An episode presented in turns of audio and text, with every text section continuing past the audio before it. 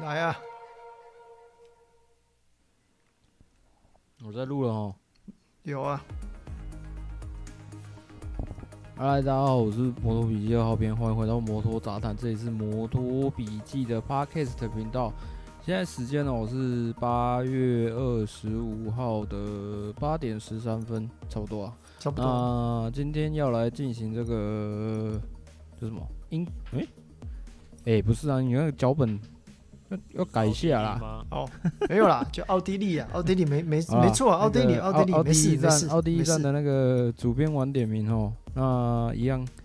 来介绍一下今天的来宾，一样由我们的摩托笔记的主编跟一般书的代表莫。大家好，我是快要强势回归的主编。我想要买车靴。然后，那首先呢，我们先来讲一下经过奥地利站之后的一个积分的状况哈。在奥地利站呢，呃，Moto2 跟 Moto3 上演了一场亚洲内战哈。那呃，Moto3 的部分呢，赢得分站冠军的是佐佐木布梦，那第二名是铃木龙生，第三名是干，我又忘了他的名字要怎么念了。啊？哦，干，我明明傍晚的时候还有稍微听一下，我现在又忘记了。主编救命啊！主编，第三名谁啊？忘记了啊？David 四十四号。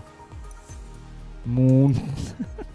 我真的忘了，哎、欸，我真的忘了、欸，对不起，广大车迷朋友们，对不起，欸、我真的忘了，我真的傍晚还有听一次，可是我我真的忘了，记不起来，真的很抱歉啊，就是 B O E B O E 车队的啊，应应该大家多多少少有点有一点印象，一个西班牙车手哈。那第二，哎、欸，在那个 Moto Two 的部分呢、啊，Moto Two 的部分。一样哈，上演这个亚洲内战哦，P two 等于 OK，就，就 P two OK，几乎就是等于那个敌人就在本能寺哦。那拿下分站冠军的是小梁兰，那第二名是我们的枪塔哥，那第三名是这个英国炸弹客 Jack Dixon 哈。那 Pedro Acosta 表现还不错啦，其实还有第四名，其实那个第三名之争到最后有一点可惜啊。我相信大家应该都是还蛮怕 Dixon 的吧。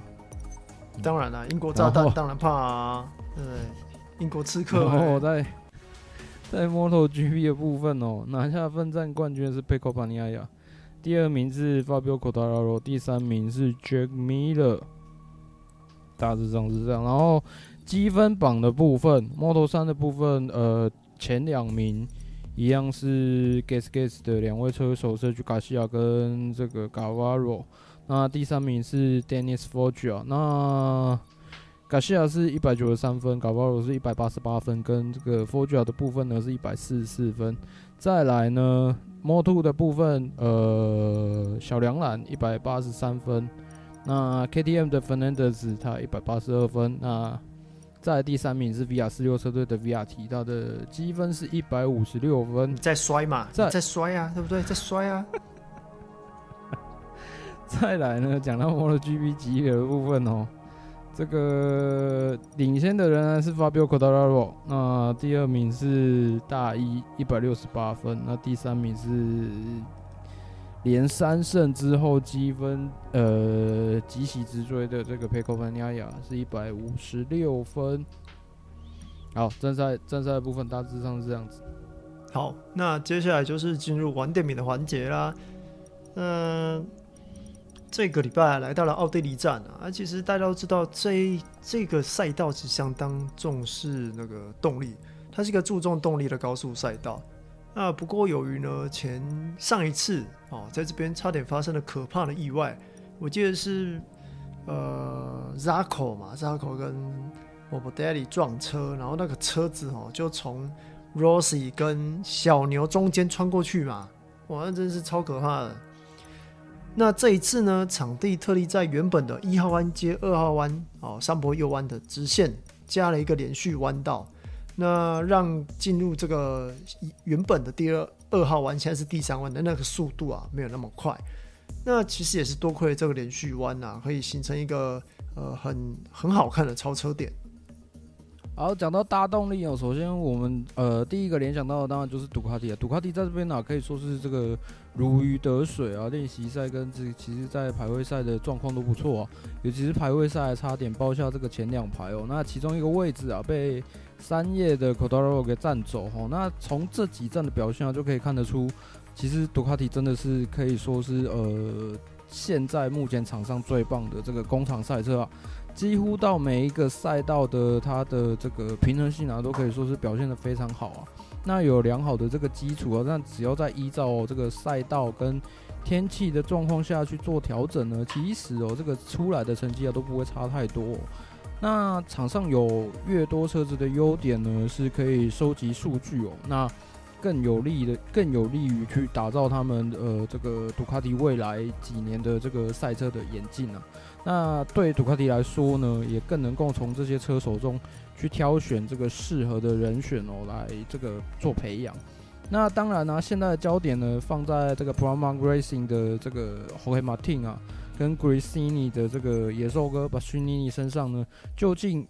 杜卡迪最后会选择哪一位来搭配这个佩科巴尼亚亚的感感觉上哦，这个这几站啊，这答案呢、啊、是呼之欲出哦，可能在米萨诺就会有最终的结果了。然后那个同样是 V 四的那个阿普利亚这一站的状况则是多多多了哈。那那个大一呢还稍微受到上一站那个脚受伤的这个影响，那起跑又碰到这个起跑装置故障，那个 Hoshia Pike。哦，那使得他一起跑呢，就掉了不少的位置啊，还好最后有能力哦，来往前冲刺然后，那他的队友呢，小牛则是呃受到米其林米其林的硬胎硬胎体哦，不是指软硬胎的软，就是不是指它是软胎或硬胎，是它这一这一套轮胎的本质就是一个它的轮胎的 case 就是本那个轮胎就是硬胎硬胎体。然后他一直在去挑软胎跟硬胎这样子。哦，我听得懂意思的，就是什么大帽壳跟小帽壳概念就对了。有一点像。对啦，有一点像。架构啦，架构啦，嗯，架构啦。对，就是重重录喽。好，OK。那他的队友呢？小牛则是受到了这个米其林硬胎体轮胎的影响。那硬胎体轮轮胎哦，就这么说啊，就是它的主架构哦是比较硬的啦哦。那并不是说它是硬胎啦哦，是它的胎体结构结构结构的问题。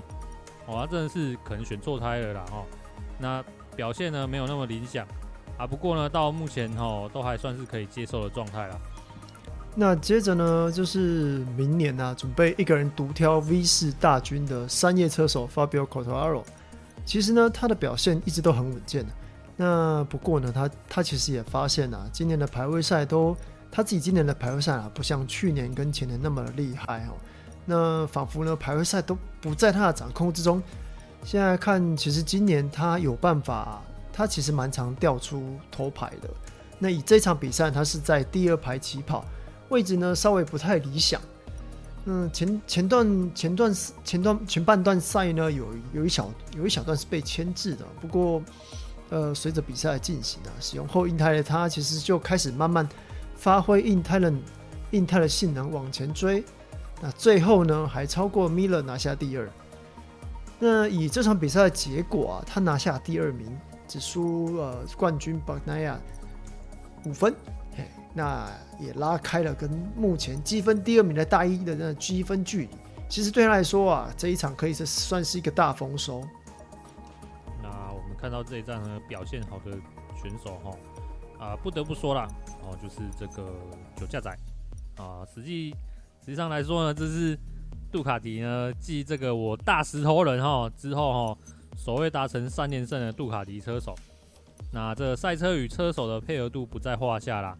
那这几场比赛几乎也是场场能拿杆位啊，场场都能赢啊。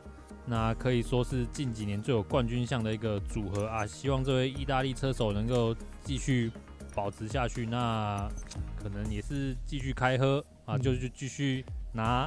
分站冠军，喝了再上，我们就对，喝了再上，我们就一直凑他，凑整季。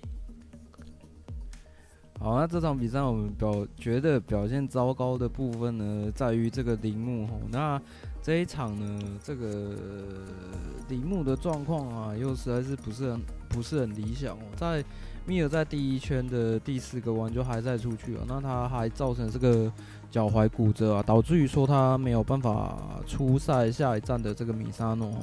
那希望他可以早日康复，并且赶快的这个恢复自己以往稳健的身手啊。那他的，尤其是他在目前呢、就是明年的合约的部分呢，还没有，就是感觉上还没有跟呃下一家的车队啊，就是达成一个共识哦。那在 Rins 的部分呢，他一度有这个优秀的表现，可是最后呢，因为这个轮胎哦。这个磨光了，那最后只只只能以这个第八名完赛啊。那希望在最后一个赛季呢，铃木双雄在最后阶段可以早日的振作，拿出他们应该有的身手。那最后呢，是我们感到最惊讶的。那其实我们一开始也有说啦，像这这是一个呃需求是大动力的赛道，单叶呢又是这六家车厂里面动力算是最小的一家车厂哦。不过，这是这是 Cotaro 今年第二次打破杜卡迪的封锁线，往前冲上颁奖台。上一次啊，应该是在意大利站，那那他在那边呢，对决的是 VR46 车队的车手们。这一次呢，则是要挑战预计会成为杜卡迪厂队车手的马丁，跟跟另外一个是呃要接就是被取代的 Miller。Fabio 呢，他其实表示啊，他自己。在这几场比赛都骑得很紧绷，因为为了要跟上那些赛车啊，其实已经已经逼到极极限了啦。那我们在转播啊，也看得出来他的走线跟他的速度哦，其实都已经很紧绷了。尤其呢是在啊那一次超越关关键超越米勒那个优秀走线啊，那只能说三叶其实真的需要好好的改善动力的方面，来满足这位世界冠军的需求啊。其实就像妈妈 Marquez 在比赛前说的啊，Quartararo 他如果想要拿世界冠军，这个三叶啊，他就要用很多很多很多力气去帮他的忙。哦，哎啊，嘿，那主编要进入下一个环节哈。对，你先讨论你想要讨论的议题。好啊，那其实我们都我们现在都知道，就是。上礼拜新闻是 Gas Gas 要要升上摩要升上摩托 GP 嘛，对不对？那就是跟大一一起呃跟小一一起一起，小一又要从本田哈、喔、回到了 KTM 车系啊，到到 Gas Gas 当厂队车手啊，那就变成是说 KTM 他们现在的两位新人哈啊，一个分别是 Moto2 世界冠军。跟 Moto2 的亚军，明年两个车手都没有办法继续在 KTM 这样跑下去。那看起来啊，从 KTM 车手农场上来的车手好像都没有一个好下场。那阿阿虎，你有什么？默默，你有什么想法？啊？你你对？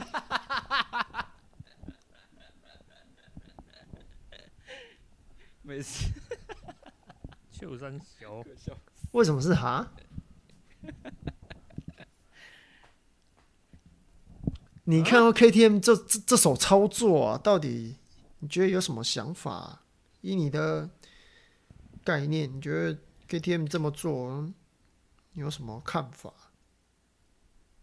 他们可能喜欢玩农场吧，开心农场。开心农场是不是？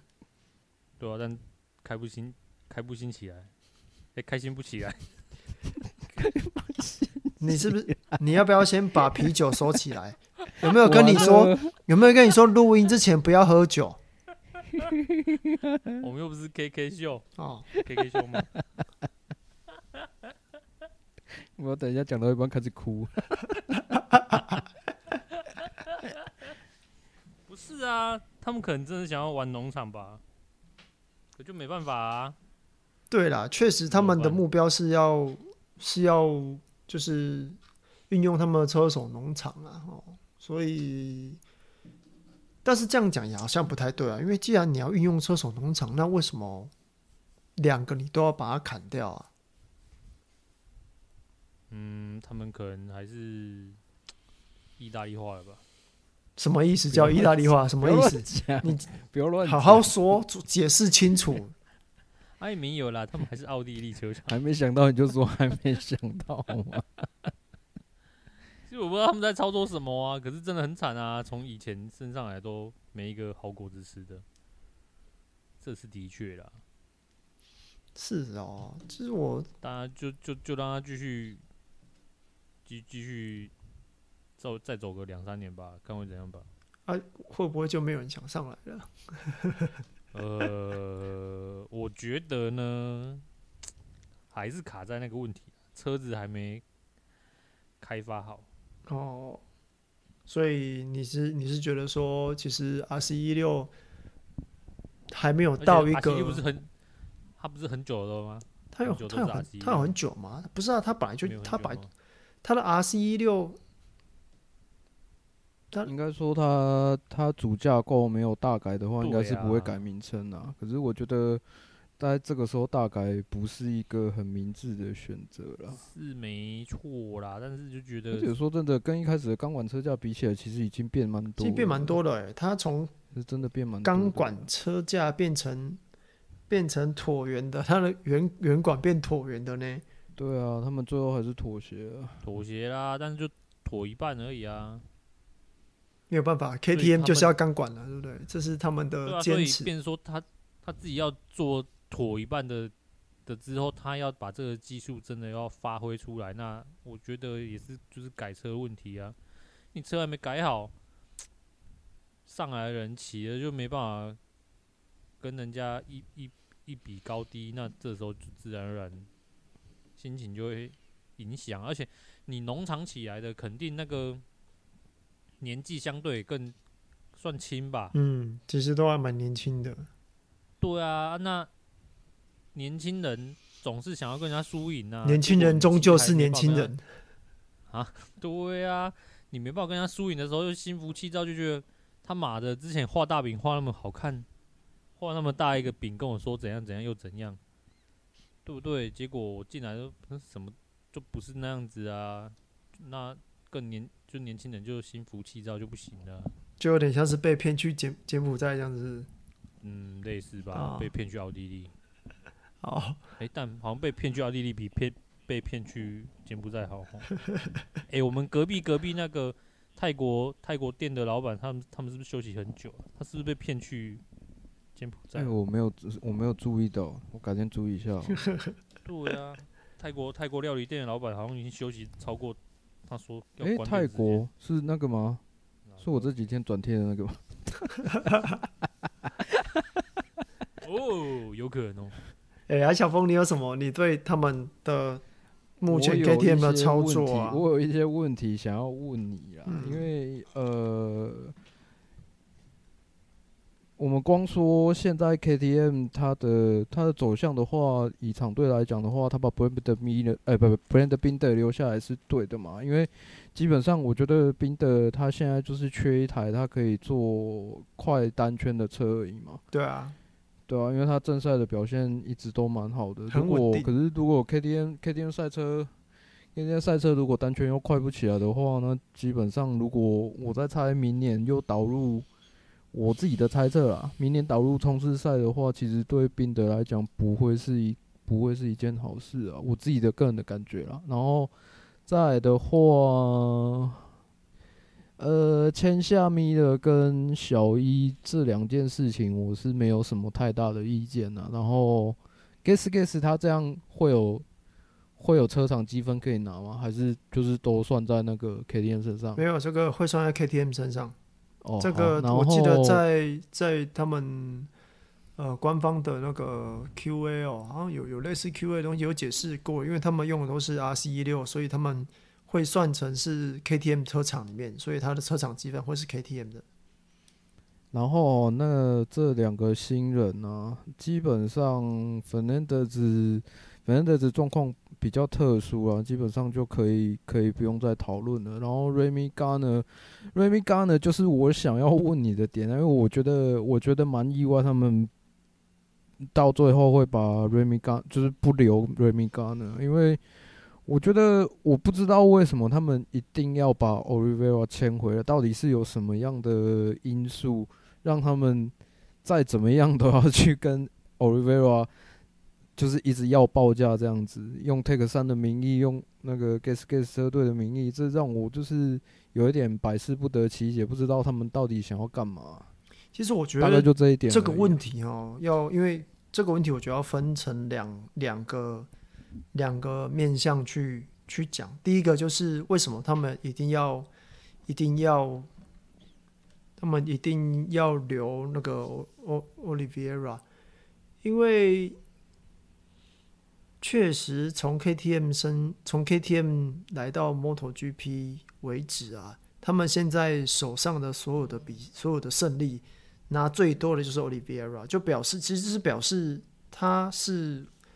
呃，目前唯一一个可以把 RC RC 一六发挥的最好的车手，那那这样子其实比较难以理解的是，那既然是这样子，为什么他们又要把它挪放到去放到那个卫星车队去，然后要签一个也不是卫星车队的，就是也不是他们自己人，要从外面去找找一个 Jack Miller 回来，因为。Jack Miller 他不一定能够发挥，他他其实就不一定能够发挥的 Oliviera 好啊，因为就是 Oliviera 他是有赢过的人呢，所以这是第一个比较我觉得比较难以理解的问题了。但是也可以呃明确的了解到，他们确实是希望很很极力的要把 Olivera 留下来。那第二个就是 Remy Garner 的问题哦。其实我觉得 Remy Garner 的状况比较偏向是车队跟呃经理人没有谈好，因为呃其实我们知道说 Garner 他的经理人是跟跟 John Mir 的经理人是同一个，那他的经理人其实在今年一直对 K 就一直对 Take Three 很不谅解，因为他们认为说 Take Three 给的资源太少了，那让让。让 Garner 跑成这个样子，他觉得是 KTM 跟 Take Three 的问题。那其实就是一直在前一阵子还没有开始谈的时候，就已经一直在放话，就是就是说，哎，KTM 真的很不好啊，怎样？就我觉得这是导致车队最后没有跟车手签约的一个一个结果了，一一一个状况这样子啊，所以变成说他两边都要丢掉了。他他两个新人都要丢掉。那刚当当然刚刚讲的那个 Fernandez，他是原本就不想要上 KTM，他想要去他想要去山叶嘛。那被挡了一下，所以他感觉也就不爽，就懒得跑了。我觉得应该比较像这样子啊。那 Gardner 他比较，嗯、其实 Gardner 的状况比较尴尬，因为呃现在 MotoGP 其实没有位置了。那他也不会想要回 Moto2，可是如果你要到 WSBK 去，嗯、说实在的，好车队都已经没有位置了。那我前几天不是才才刚 po 呃 W WSBK 的 HRC 厂队确认了他们的车手嘛？那这样子的话，其实就就 WSBK 这个等级已经没有好车可以让他骑了，他可能就得要将就到 WSSP 去。去看看还有没有位置可以可以可以抢啊，对啊，所以其实我觉得他是比较可惜的，就是一个世界冠军，一个摩托世界冠军，到后来没有位置可以去。对啊，也是熬了那么多年。对啊，而且他确实是熬了不少年了。嗯，对啊。嗯，目前他们的状况大概是这。那那如果是。其实我我以我自己来看的话，我我自己来看 KTM 车手农场这件事情的话，我会觉得应该要先从最早要从后黑马丁开始讲起，呃，或者是要更早要从宾德跟 Olivera 两个人的矛盾开始讲起啊，因为他们两个就是从他们这几个都是 KTM 车手农场起来的嘛，就是从 Moto3、Moto2，然后到 MotoGP，确实。你不能说 KTM 车手农场做得不好，毕竟他真的是推了蛮多 Moto3、Moto2 的世界冠军，那甚至是呃，在 RC 一六还没起来之前，他的两个他的两个呃比较强的车手已经上来了，那他没有位置去摆第三个，所以他们的霍伊马汀就被杜卡迪牵走了。那现在霍伊马汀的表现大家都有目共睹啊，其实也是很强势啊。那我相信以 KTM 他们对他们来说，他们应该不会想要去犯第二次错误，所以呢，就造就了若那个。老吴的状况嘛，然后宁愿宁愿是让他就是背着他的意愿，赶快把他拉上来 take Three，那就就间接导致现在的状况了。那接下来就是还要再往下看，变成说现在 Moto Two 的车手，呃，不要说不要不只说是 KTM 啦，或是 Gasgas 的车手也是一样，现在 Gasgas 就缺一个位置，那怎么想都是从。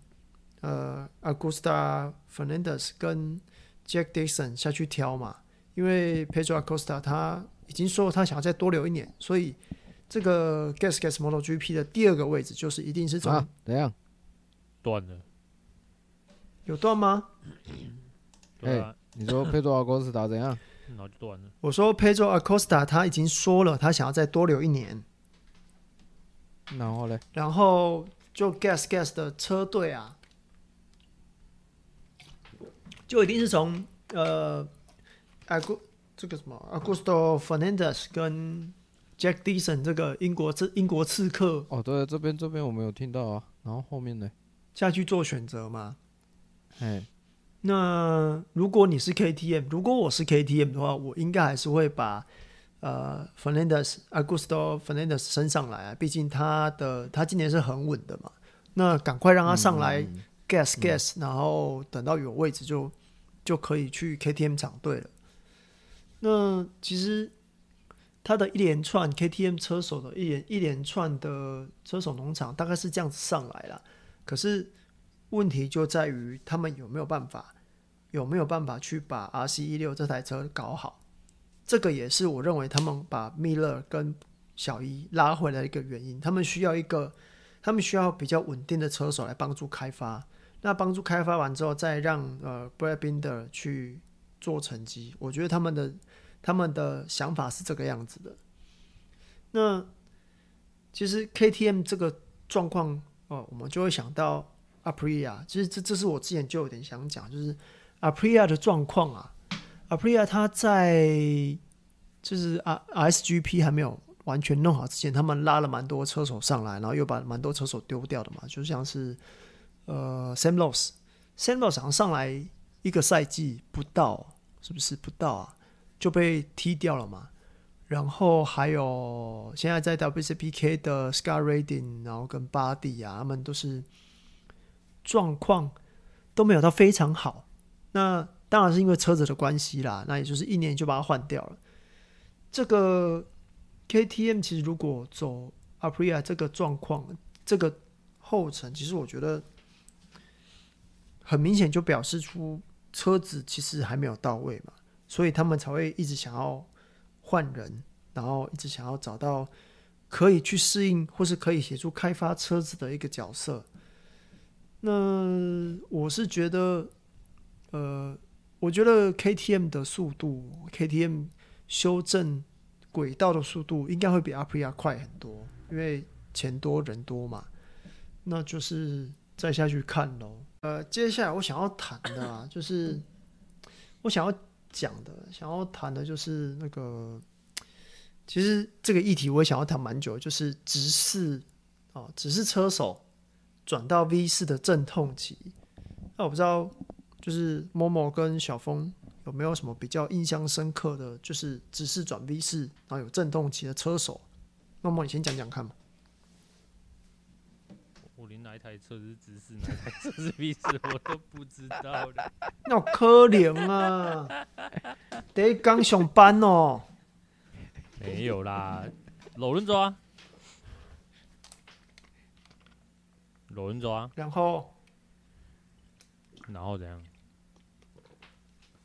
老人抓他怎样啊？你觉得对他的？他变胖了。对对，他现在变好胖哦。他那时候也不是，哎，阵痛期，哦，痛蛮久的，痛蛮久的。嗯，哎、欸，痛到他不是有一次差点拿分站那一次，就二零一七年我们去看的那一次，哎呀，滑掉了。对啊，结果靠腰啊，干，哎呀，滑掉滑掉了，在最后一弯，哎呀，对不对？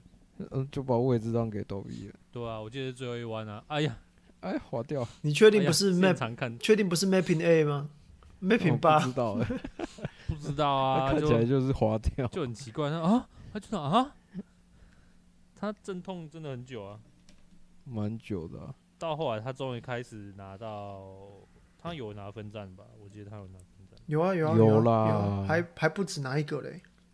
对啊，那时候就发现，嗯，应该是真的已经懂得怎么骑这台车了。嗯，就是蛮明显，一个他拿几次啊？五次，五次世界冠军。对啊，没错，五次啊。嗯、对嘛？这样子，这这里不不是个不好的人才嘛？人家也是个外星人呐、啊。嗯，对不对？那结果转过去，本来那时候他他应该转队的时候，其实他自己也讲的很有自信吧？哎、欸，我忘记了，我真忘记他转队的时候讲什么了。啊，不然要不然要很没有自信嘛？哦，你说不能让人家夸破卡丘吗？不然要讲的很没有自信这样吗？嗯，但是我记得他那时候测试不是也是成绩不算差，测试都不准啊。其实测试都不准啊。啊你看、啊、小易测试状况也还不错啊。嗯，呃，酷酷。对啊。所以，所以你印象最深刻的是罗仁总啊？嘞，那小峰嘞？这还有什么好讲？我知道，我我我在想你你想的跟我想的有没有同一个？就就小牛吧，近近期最最印象深刻。不过小牛小牛算真的蛮快的，主要是因为阿普利亚现在那一台赛车，我之前我忘了是我在 YouTube 还是在 Podcast 上有讲过，我觉得他那一台。就其实基本上基底就很像有点有点直视的特征了，然后它它的动力又比直视又比传统直视还要大嘛，然后呃，所以我觉得呃小牛在适应上，而且而且过往其实我们有讲过讲过一些小牛的它的骑乘风格的特性。搞不好其实是跟 V 四会比较搭的，只是说小牛它在自己的就是这个要怎么说？心魔心魔理 理念，或者是说他最想要的、最他觉得最舒服的，呃，整套的这种骑乘的方式，可能可能他会他会觉得说，就是这台车，哎、他是怎么讲的？我有点忘了。就不管怎么样，他一定要把车调到是符合他自己的风格。哦。他不会去，他不会去配合车了。我记得他是这样讲、嗯。我记得是，就是他、啊、他要车车队弄一台属属于他的车。对啊，所以他在三叶就是有的时候，有的时候状况好的时候，像二零一九年下半季，我印象就很深刻啊，因为那那一年没有几个，没有几个可以跟。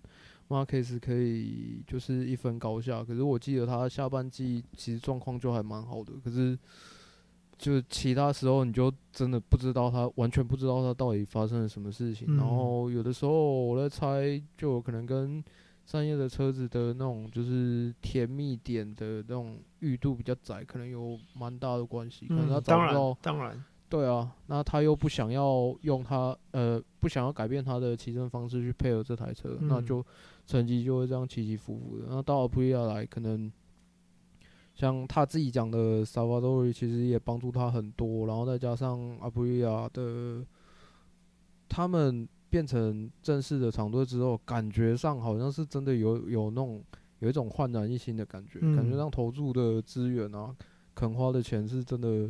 现在看起来是感觉给人家感觉是蛮好的，然后之后就再看吧。嗯，这个是我自己的想法。嗯，嗯，那我这边就是讲一下，嗯，因为我这边是说最有印象的嘛。其实，其实我最有印象，从直四转 V 四阵痛期最长的我，我觉得最有印象是 Rossi。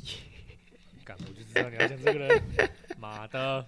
没有，这是也好啦，这是事实、啊。我们太久没有提到他了。这这真的是事实，因为因为毕竟呃，目前就是近代啦，好啦，就老说近代，近代就是你从直视转到 V 四，然后呃阵痛期最长的就一定是 Rossi 啦。对，我们先不要讲说他的他他技师长讲过什么话，或是他讲过什么话，我们是因为毕竟那个时候那一台杜卡迪是一台有问题的车，那他要去对一台有问题的车大改，因为。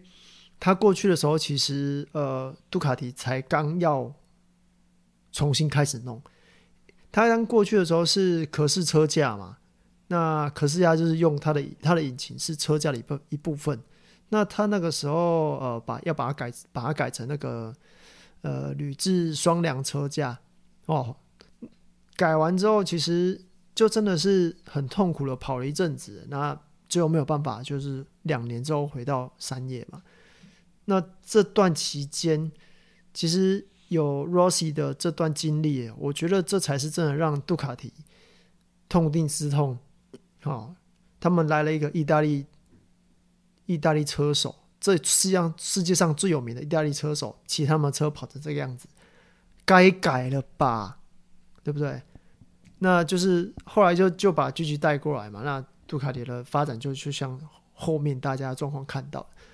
那第二个，好，第二个只是转 V 四的，哎、还是杜卡迪的人，那就是就是这个 Quattro，Cal Quattro，他那个时候是从 Tech 3 Tech 3 M1 换到那个 GP 十四 GP 十五，那跑一年不行，又换到，可是他很奇怪啊，我会觉得他很奇怪，是从直四转 V 四。然后再从那个 V 四一样是转到本田是 V 四啊，所以那个时候的杜卡迪是车真的是很难骑。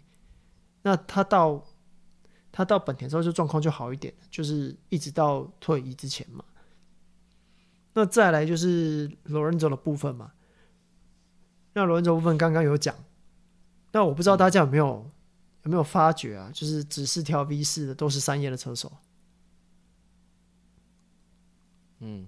反正明年只剩，反正明年只剩一台。我还想，我我还想到一个哎，我还想到一个，那个那个那个，我们到这现在都还没提到的。还有啊，对啊，我要提了，我要提了，我要提了。哦，我要提，对对，就是，但是我们就照着时间走啊，对，就是 Lorenzo 嘛，那再过来就是从 M1 跳到 KTM 的小一，对不对？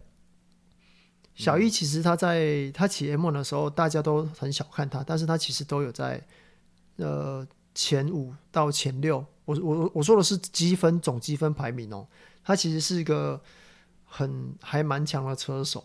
那到到 KTM 去，他其实可以说是就是白手起家嘛，从 V 四白手起家，那就差一点就把 KTM 骑上颁奖台，他就他就转走了嘛。对，那另外一个。另外一个就是扎口嘛，他在 K 他在 Tech 3待了两年，就吓快把厂队车手吓死了。那后来转到 KTM 去，然后也快把 KTM 吓死了，因为他最后就是提早离开嘛。提早离开之后，他那个状况真的很不好，因为他没有办法适应。那就又转到了呃，其实先先到本田去代班嘛，然后再转到比较那个时候已经。比较好骑的杜卡迪，那就是发挥他现在的现在的能力。其实这些车手们从直四转到 V 四，那那那那个必须要做出很大的改变，因为毕竟呃引擎特性不一样嘛。那再来就是他们原则上其实都是骑直四出身的车手，对。对，要转 V 四，那个时候整个赛车特性啊，或是整个人人体工学啊，都要都要做一个大改。以人体工学来说的话，后来伦佐就做了一个非常好的示范，他不是就多了那个油箱、油箱嘛，对不对？让他制胜的油箱，换上油箱之后，马上赢了三场，然后马上没有工作。所以，其实人因工学这人体工学这是非常重要，因为就连现在啊。呃，前半个赛季的小牛，他其实也一直在调他的他的那个座位，然后还有一个人，那个 Luca Marini，他其实也一直在调他的座位。那最近好像调的差不多，所以是他表现又比较好一点。哦，嗯，对啊，所以总结来说，你只是跳到 V 四去，其实真的要面临很大的改变。第一个就是呃赛车的特性不同，你要重新适应。那再来就是它就是一台别人的车，你必须要把它就是从呃人体工学方面去去去改善，让你骑车的时候不会花费太大的力气去对抗车辆。而是可以专心的去骑，专心的在比赛上面，这非常的重要。对，那再来就是看就是车队的支持资源的啦，就是这样子嘛。对，OK，那我这边想要讨论的讨论完了，那小峰那边呢？这个哈，我我我针对目前本田的状况哈，有几件有几个问题想跟两位讨论一下。诶、首先我想要问主编是说，马马克斯在奥地利的周四的媒体记者会上面提到的，他认为本田的问题不在车上，是在所谓的 project 上面。你认为他讲的 project 是指的是什么意思？当然就是把那个，当然就是把那个车队经理换掉啊，对不对？啊？我还讲得很含蓄诶。啊？计划经理没有啊，把车队经理换掉啊，是吗？对啊，把 project manager 换掉啊，这个 PM 不行啊，这 PM 啊啊啊，对，对对，是 project 的，这是 project 整个 project 要改善，所以是 PM PM 经理要改善还真的，他刚刚直接讲车队经理，我还我还很含蓄的讲了 计计划经理。啊，某某某某某，我有一个问题想要问你哦。啊，你想一下，如果假设你是今天的 HRC 车队经理啊，你在嘿，在家伙嘿，在什么样的状况下，你会呃，就是媒体问到说哦，Marquez 的状况怎么样？你会突然之间在最后一句还补一句说啊，如果测试他没有来的话，我们会有很大的困扰。在什么样的状况下你会补？你会突然补这一句？就他已经什么播啊？嗯，这是第一个吗？还有吗？对啊，还有吗？还有吗？他威胁车手，威胁车手怎么说？情勒啦，情勒啦，我知道情勒啦。我要先讲，我要先讲个前提，现在都只是我们自己的假设。你是说他情勒是不是啊？我们只是纯讨论，好不好？我怕，我怕有一些粉丝会太那个情勒啊，因为他已经保他弟啊，所以。一定都他们都有谈过事情，那他可能他没有保他弟，啊，他弟没有在本田的啦。哦、不是啊，不是，哎，我我说我说，就是可能哦，高层其实不想要小小马啊，那个时候哦，专案经理 啊，专案经理就。卖人情啊，去跟高层游说一下啊，就是那个小小马啊，这样会巩固那个小马啊。啊，现在哦，虽然哦，小小马已经确定没得那个了哈，但他可能还是提一下。哦，我之前我们也是那个坐同一条船的哦，哦，不能现在啊要成不成，那你就不搭啦，要成一起成啊。加上情勒，高阶情勒，我觉得是这样子的。他在透露这个感觉。主编，你觉得呢？我觉得哦，怎样？我觉得其实可能是看他们看杜卡迪跟阿普利亚，就是有有太太很深的感触吧，因为毕竟呃日本车厂啊。我其实这样看起来，三叶因为大家都说三叶跟本田都走一样的路嘛，那看他们这样子开发过程啊，其实我也觉得日系车厂跟欧系车厂的开发状况其实不一样，就是日本厂他们就比较会，就是比较不会读书哈，就是人家讲什么他们都做什么。那好摇啊。没有啊，亚洲人本来想象力就比较不丰富哦。对啊，就是他会在一个局限在一个框架。其实我我我、啊、我记得 Marquez 他好像也有说到框架这件事情，就是日系车厂他们会遵循着规范啊，符所有的事情都要符合的规范去走，所以他给你的框架，你就是照着那个框架去打造你的赛车啊。那但是欧系车厂他们就比较不一样，他们就是比较懂得读书嘛，就是看哪边哎，你不下哦，你没写我就可以做了嘛，对不对？就跑出一堆，就跑出一堆小翅膀啊，车手坐高装置前后啊，然后后面的那个皮卡丘尾巴啊，对不对？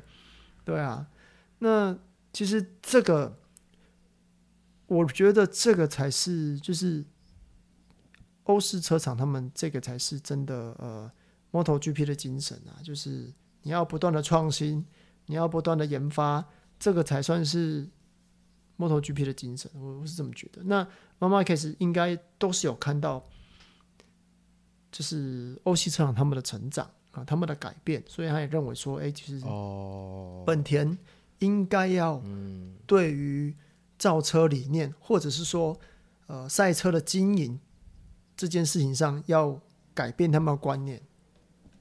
我是这么觉得。嗯，其实我网络上有蛮多种、蛮多种立场的说法啦，因为毕竟奥地利那一场，呃。妈妈克斯他现身，其实其实我们都知道，妈妈克斯现身一定是想要回馈一些自己的经验给其他车手嘛。这个我觉得就不是很意外的事情啊，只是说，只是说他突然这样子，我我不知道该怎么讲那个感觉，只总是总是会有一些呃九三黑粉他们。他们的认知会认为说，诶，搞不好妈妈可以是可能，呃，我现在讲的都是我在网络上看到另外一派的说法哦。九三他们可能认为，呃，九三介入的太多了，然后现在可能车子有蛮大的问题，然后可能，呃，HRC 的车队经理会认为说，哦，现在就是事情都搞成这样了，所以可能要。有一些呃适当的作为，就大致上是这样。我就我就先讲到这里，因为因为其实我当初那时候看那时候看这一派说法的时候，我会觉得逻辑上有点有点说不过去啊。因为我觉得马马克斯的在 HRC 的人脉是一定有的，可是我觉得一台赛车的一台赛车的眼镜可以介入到一个车手可以介入到那么多，我觉得。在逻在逻辑上有点不合理，感觉好像车队经理的权利是被架空的，好像感觉车队经理没有办法决定任何事情，所以那时候我看到这一派的说法的时候，我是觉得有点不合理，所以我比较我比较偏向说，对啊，车队经理是不是真的没 是不是真的没招了？可是我我每次这样想的时候，我会觉得很奇怪，因为本田又不是。多小的车厂，他们底下他们养的工程师应该应该也不少吧？对啊，横山武雄，横山武雄又不是他又不是就是什么都没有的。他们在二零二零年做的那一次，我觉得就就还是一个不错的经验啊。你说那个溥仪平常那么爱嘴炮，他居然可以把 那个那这一件事情差一点点就变成。差一点点就变成真的了。要不是中上的心理层面还没有那么强壮的话，我觉得，我觉得那一年是真的做的还不错。可是到这之后，嗯，有一点点像主编你刚刚讲的啊，因为这几年 MotoGP 其实像欧系车厂他们的成长啊，或者是他们的科技运用。他们想象力比较丰富，看得出来改变很多啦。对啊，已经让 MotoGP 的赛车前进太多了，感觉上好像日系赛车好像已经追不上了。那像三叶他们是还有找到一个天选之人啊，他们找到一个天选之人，可以好好的跑出一个还不错的成绩哦，让他们的车厂积分跟车队积分都还可以在前面。我常常我之前也有稍微提过，就是。三叶那是因为他们不太大改的原因，是因为他们车厂积分都还可以在一个还很不错的位置，所以我觉得林加瓦斯在面对三叶高层，呃，可能在预算上或是在成绩上面给予的压力的时候，他还拿得出东西来跟他们谈，所以我觉得，我觉得林家瓦斯根本不会受到什么太大的压力，而且。说真的，就是三叶的本质还是算是一台还蛮好操控的赛车，只是它有一些就是可能工作工作域度比较狭窄，它需要很刚好的条件之下，它才可以呃发挥他的就是他的竞争力，才有办法跟杜卡迪啊、跟阿普利亚那些那一些互相比较。嗯，大致上是这样子。然后反正现在就看吧，因为我觉得现在的状况其实还跟 Marcus 记者会上讲的没有太大的出入了。啊，现在只是在差别在于说他到底会不会去参加米萨诺的这个测试而已。因为之前之前新闻传出来。就是就是说，他很有可能会在米萨诺的测试做复出了。对啊，之前是这样讲。那记者会上他讲的行程，感觉上好像也差不多是这个时间。然后，可是我我是不太我是不太了解，不知道为什么是溥仪受到太大的压力，还是怎么样？他突然在最后又补了那一句，然后我就是。做了蛮多的联想的啊，总而言之，现在目前这样子就看下去吧。对啊，就是就看下去吧，因为毕竟都已经说他可以就是加强他的训练强度，然后可以用摩用摩托车来训练了。其实就再看看吧。哦，所以 Project 可以这样解读，我倒是我倒是没有想到。你说专案经理的部分吗？对啊，就 PM 吗？我倒是真的没有想到是要直接把他踢掉。就 PM 吗？对，脑补嘛，我们就脑补，我就脑补哦，我就脑补。PM 二点五，PM 不行就换 PM 嘛。哦。那下一场比赛到什么时候？下礼拜啊。哦哦，米萨诺吗？对啊。啊，主编有要预告的吗？大概。大概 Pecco 会赢吧，这样太直接了吗？喝了再上，不会了，对啊？看是他的醉拳厉害，还是你的点名厉害哦？大概是 Pecco 会赢啊，大概拿个四连胜，然后帮杜卡迪再创个创个记录。OK 了，嗯，好了，那我们下次见。哦，拜拜，拜拜。